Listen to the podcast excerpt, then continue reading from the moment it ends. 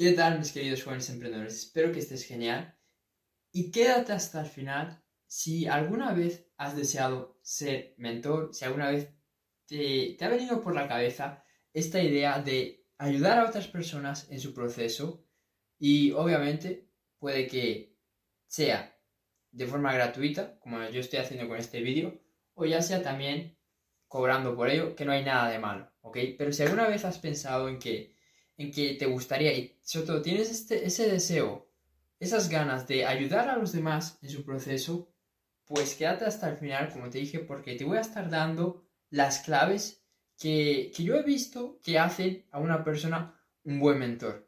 Y esto es desde mi experiencia, teniendo mentores y desde mi experiencia ayudando a otras personas, ya sea mejorar en su productividad, ya sea mejorar en sus hábitos, ya sea mejorar en su planificación, en su mindset, en lo que, en lo que yo pues considero que soy, que soy un experto y que puedo, que puedo ayudar a otras personas. Y son un par de, características, así que espero que las anotes todas, porque al final yo considero que ser mentor es una habilidad brutal, es una habilidad que, que no se puede explicar, porque cuando tú ayudas a otra persona y ves los resultados que esta persona tiene en su vida, cómo los conocimientos, cómo tus consejos o lo que tú le hayas podido enseñar ha, afectado positivamente a su, a su vida y le ha permitido estar en una mejor situación, la emoción que tú sientes es, es algo increíble. Y esto me ha pasado muchas, muchas veces en donde un consejo, un vídeo, un, un cliente mío, pues logra resultados muy buenos por como dije, un vídeo, por un consejo, por, una frase que yo subo a mi, a mi Instagram, por cualquier cosa, ¿no? Que, le sirve y que, que hace ese clic para que él pues, pueda tomar las decisiones de, de mejorar y sobre todo las decisiones correctas que le lleven a lograr ese objetivo que, que tú quieres. Porque al final todo va a depender de la persona, pero tú puedes ser el canal para que esa persona pues tome inspiración, tome guía y tome las mejores decisiones, ¿ok? Entonces, ya no me enrollo más y vamos con la primera característica que yo he visto que se requiere para ser mentor y es la paciencia. Si tú no tienes paciencia, no sirves para mentor. Así de claro. Hay muchas personas que, que quieren ser mentores, que quieren ayudar a otros solo por el hecho de, no sé, generar ingresos. Porque es verdad que sí es un buen modelo de negocio para generar ingresos, pero si tú luego no tienes la paciencia suficiente como para estar durante semanas, meses, trabajando con esas personas y dándole, dándole ese apoyo que necesitan, porque las cosas no pasan por casualidad, las cosas no pasan al azar y las cosas no pasan sin querer. Si alguien no tiene resultados y ha entrado en una aventuría es porque ha tenido un apoyo constante, ha tenido un soporte constante y ha tenido un acompañamiento constante. Por eso ha obtenido resultados, porque si no, es muy fácil es muy fácil rendirse, es muy fácil renunciar cuando no ves que tienes ese apoyo. Muchas veces me imagino que os habrá pasado que empiezas algo, ya sea algo a nivel, eh, a nivel educativo, ya sea en un ciclo, ya sea en un programa, ya sea una carrera, ya sea algo, y tú pues sientes esa falta de motivación porque no tienes ese soporte diario, no tienes ese apoyo, no tienes esa guía, no tienes sobre todo ese respaldo de alguien que te pueda estar pues apoyándote, motivándote, que puedas tener ahí para los malos días o cuando estés sin ganas, etc. Y eso se nota un montón. Entonces, si tú no tienes la paciencia como para entender que las personas no siempre van a estar a su 100%, que va a haber a veces que tú los necesites motivar, que tú necesites a esas personas pues darles, darles mm, por así decirlo, resguajo, es decir, que tú estés ahí para, para cuando los... para cuando te necesiten, básicamente, pues no vas, no vas a ser un buen mentor, no vas a ser un mentor. Mi punto es que tienes que tener paciencia.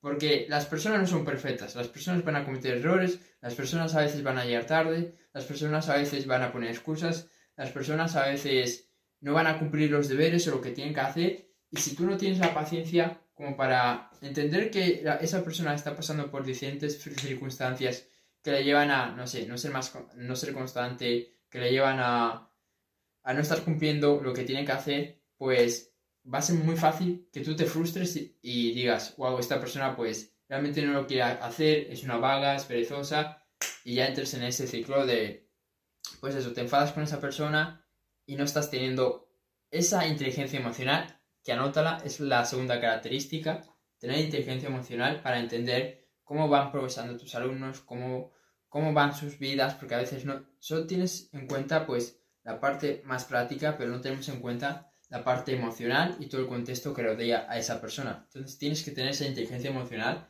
para ponerte en el lugar de la otra persona y eso te va a permitir ser un mejor coach, ser un mejor mentor y ser una, una, mejor guía y un mejor líder al final del día. Luego, otra cosa que sí o sí tienes que tener son resultados. Esto no solo cuando tengas a esa persona que le estés guiando, ayudando, sino antes, porque eso va a validar lo que tú estás haciendo.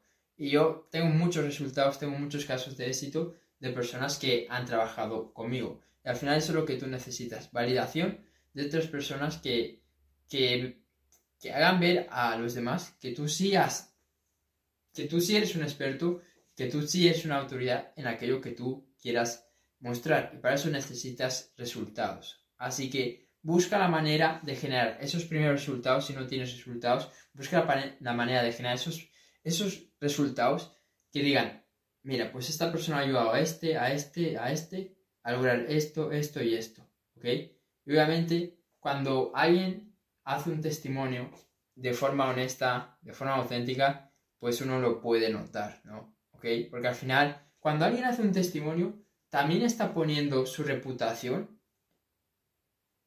en, una línea, está poniendo su, su reputación en juego porque confía en ti. Porque el día que tú hagas una, tontería, porque el día que, tú hagas algo malo, pues ese testimonio no va a aparecer, ¿ok? Y va a estar enfocado contigo. Entonces, cuando alguien hace un, testimonio, es que realmente confía y quiere en ti. Así que eso, pues, da mucha autoridad, da mucha autoridad. Así que ten resultados sí o sí. Luego, tienes que ser una persona que sea empática. Esto tiene que ver con la inteligencia emocional, tiene que ver con la paciencia, pero es la tercera característica. Tienes que tener empatía. Empatía hacia esa persona que estás ayudando. Y entender que tú alguna vez estuviste ahí. Porque muchas veces cuando logramos estos resultados nos olvidamos de cómo, cómo eran nuestros inicios, de cómo eran nuestros comienzos. Y solo nos enfocamos en, la parte de, de, que ya lo sabes, ya sé cómo se hace esto, es súper fácil, cómo es que no lo sabes y no te das cuenta que tú también has pasado por ahí, que tú tampoco en ese momento pues no sabías cómo hacer cierta cosa o tenías problemas con esto, etc. Entonces tienes que tener más empatía por esa parte y saber que esa persona está comenzando y que es normal que, que cometa fallos, ¿ok? Que se equivoque. Entonces, ponte en su lugar.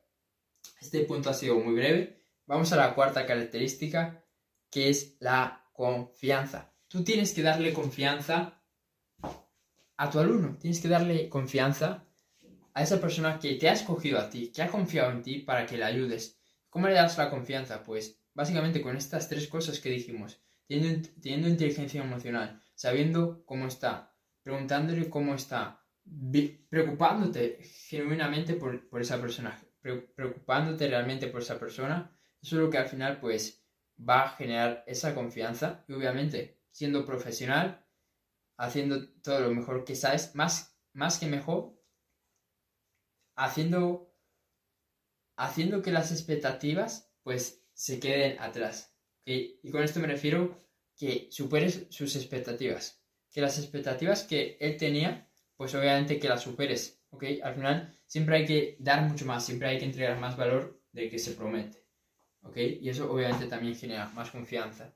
Y luego pues si tienes un negocio, luego te van a llegar más, más referidos o personas que quieran trabajar contigo por, ese, por, ese, por esa confianza y por, por dar más de lo que la persona espera. Así que, nada, este ha sido un, episodio interesante para las personas que, queréis ser mentores o bueno, para las personas que queréis contratar a un mentor y veáis si tienen esas esas características. Y para ver si yo puedes ser un mentor, pues tienes tanto el contenido de aquí como el podcast, como mi Instagram. Aquí en, en YouTube, si estás viendo desde YouTube, tienes cientos y cientos de vídeos para ver si yo cumplo estos requisitos, ¿ok? Si es así, tienes en la descripción más información acerca de cómo podrías trabajar conmigo y de cómo te podría ayudar a ahorrar más tiempo, de cómo te podría ayudar con tu productividad y con tu mindset. Así que si estás buscando ayudar con respecto a eso, chequea la descripción y ya con eso pues nos vemos en el siguiente vídeo. Chao.